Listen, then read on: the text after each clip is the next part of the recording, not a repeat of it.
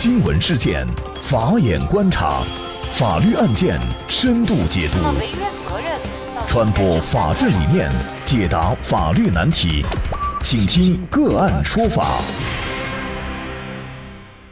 大家好，感谢收听个案说法，我是方红。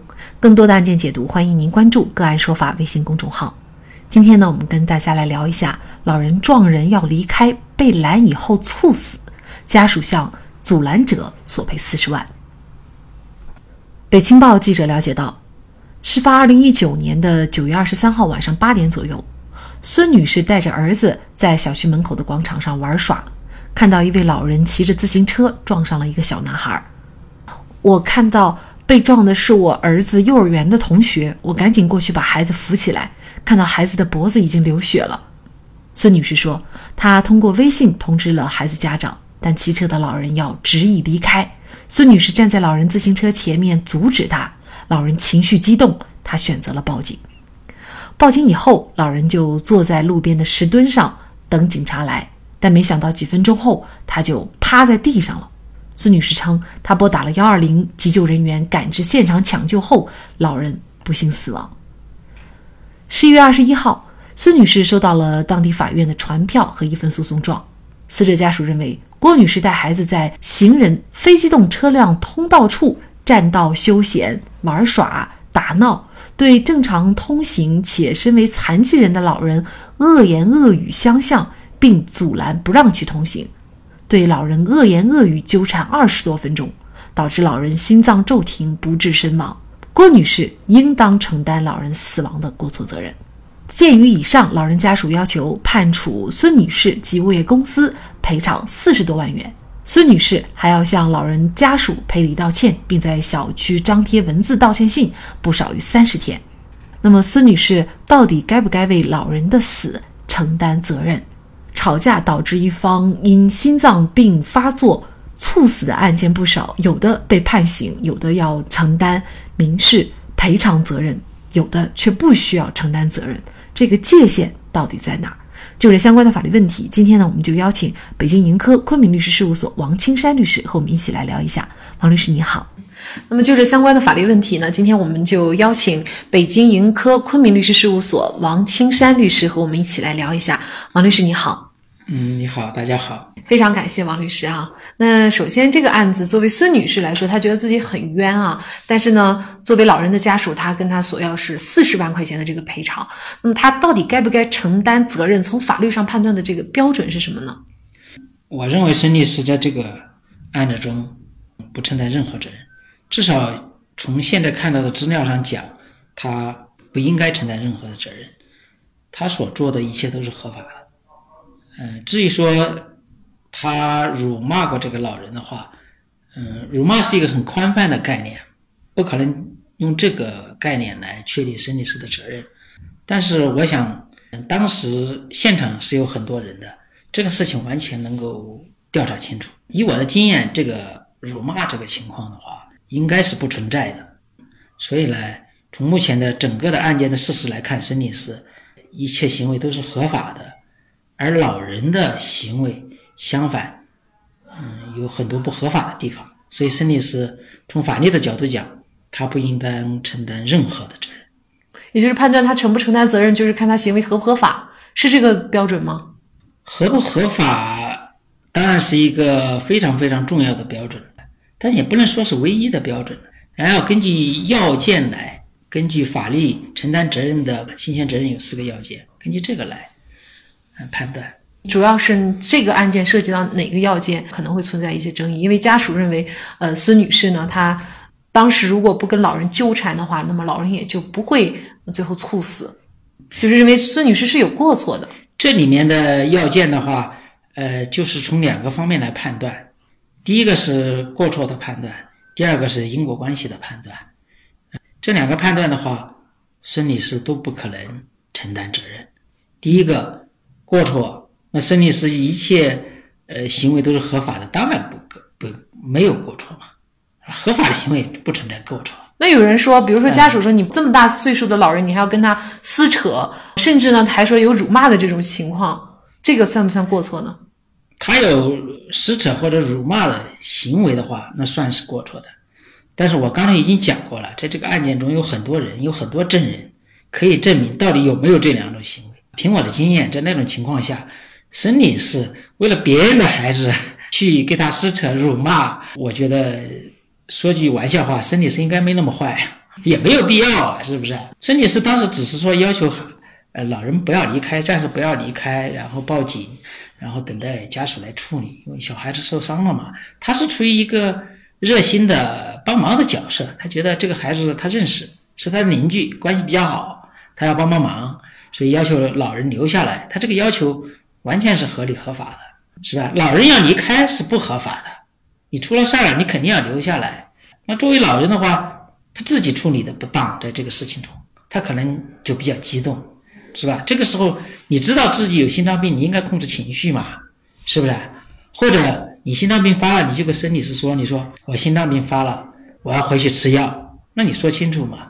或者你直接打幺，你自己打幺二零嘛，喊救护车来。你可以在原地不动啊，你坐那休息下，救护车来了，不就什么事都没有了吗？啊，为什么你要固执的离开呢？甚至说你为什么你要固执的给孙女士吵架呢？你本身错了，你还给别人无理取闹了？所以这个案子从法医的角度讲，孙女士没有任何的过错，什么事情都是合法的。老人有过错，还做了很多不合法的事情。所以说这种事情让孙女士来赔钱，或者是老人不负任何责任的话。那成了怪事了。嗯，嗯，那我们从另外一个角度看啊，这个如果一旦孙女士或者说孙女士她就是这个孩子的母亲，她就有可能情绪激动，你撞了我的孩子，我不让你走，那么也有可能就是出现辱骂撕扯，是不是？一旦出现辱骂撕扯这种行为，他就还是要承担一定的责任呢？刚才我们讲的两个法律问题，一个是过错问题，一个是因果关系的问题，这个可能要涉及到一个因果关系的问题。孙女士她当然她不可能认识的老人有心脏病。他在认识上他是认识不到的，就是说他的注意义务的话，应该是至少是很小的，是不是？呃，那么这个因果关系怎么判断呢？是不是他和老人的这种呃撕扯行为或者争吵行为诱发或者引发了老人的心脏病的发作或者是加重呢？这个是一个在科学上无法判断的一个事情。呃，心脏病的发病的话有好几种情况，所以不能这样来判断。那法律上呀还是要讲究一个因果，还要讲一个因果关系的。如果因果关系不成立的话，那么相当于就是法律的链条就从这儿断了，那也不能让他承担责任。如果严格的要求的话，我觉得可以考虑不让他承担责任。在当时他为了维护自己合法的利益的情况下，嗯，一他又不可能预计到老人有心脏病，我觉得呃不能让他承担责任。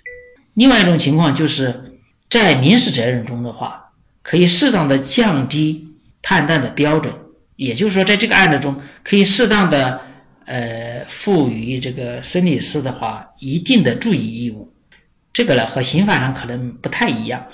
那么从这个角度讲的话，可以让孙女士承担非常小的责任，没没有明确的法律规定，可以参照交通事故中无过错一方给过错一方承担百分之十的这种。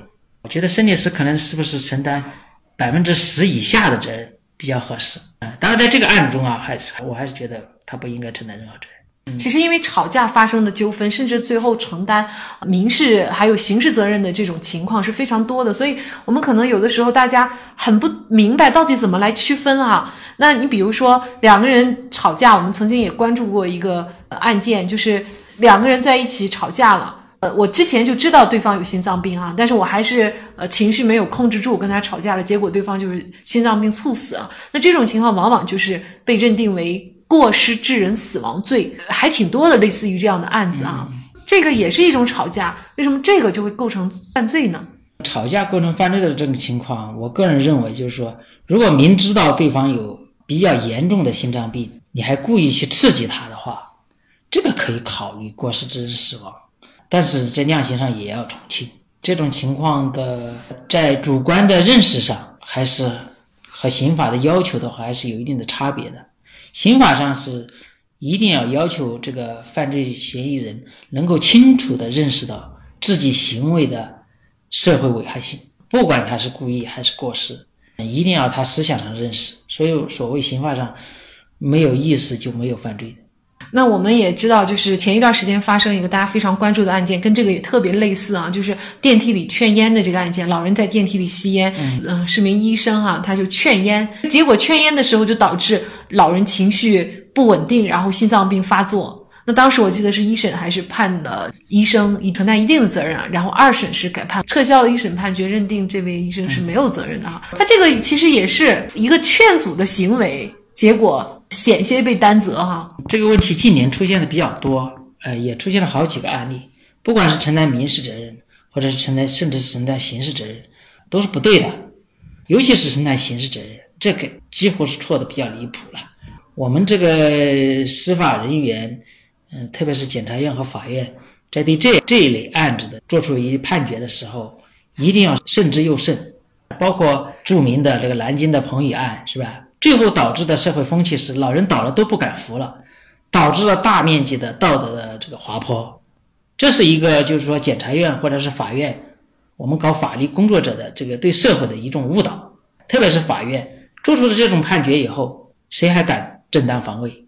谁还敢见义勇为？那这些法条就形同虚设了。法律呢有迁移性，不要什么什么事情都往刑法上靠，不要用刑法去解决所有的问题，不要因为一两个不讲理的老百姓一闹，法院就要按照他们闹去判。严格的执行法律才是最好的一种结果。那问题出在哪里？是正当防卫等等这些法律的错误，还是我们在运用中运用的错误，还是我们个人理解的错误？我们应该好好的反思一下，啊，法律毕竟是社会一般的这个老百姓行为的一个标准，我们不能把这个标准搞坏了，搞坏了以后有很多事情会出现非常不好的影响。前一段时间，这个最高人民法院和最高人民检察院出了很多有关正当防卫的案例，或者是其他的一些文件，这说明了什么？这说明我们以前对正当防卫的理解和运用都是很有错误的。我们的法律、我们的刑法、我们的民法都有正当防卫的规定，但是我们的法院为什么没有正当防卫的判决呢？这个法条形同虚设，那我们人大、全国人大制定的法律不就形同虚设了吗？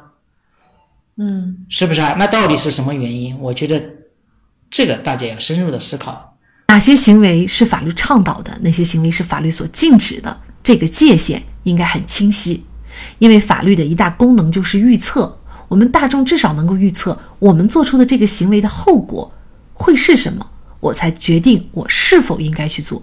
如果我们每做一件事情，甚至是一种热心帮忙的事情，都会遭遇法律风险，那么法律就成了我们头上的达摩克利斯之剑，终日。让每个人都惶惶不安、无所适从。好，在这里再一次感谢北京盈科昆明律师事务所王青山律师。那也欢迎大家通过关注“个案说法”的微信公众号，具体的了解我们本期案件的图文资料以及往期的精彩案例点评。另外，您在生活工作当中遇到一些法律问题，都欢迎您通过添加幺五九七四八二七四六七幺五九七四八二七四六七这部电话号码的微信号向我们进行咨询和交流。给大家提供法律问题解答的都是我们节目邀请到的嘉宾了，他们都非常的资深、专业和负责任。感谢您的收听，我们下期节目再见。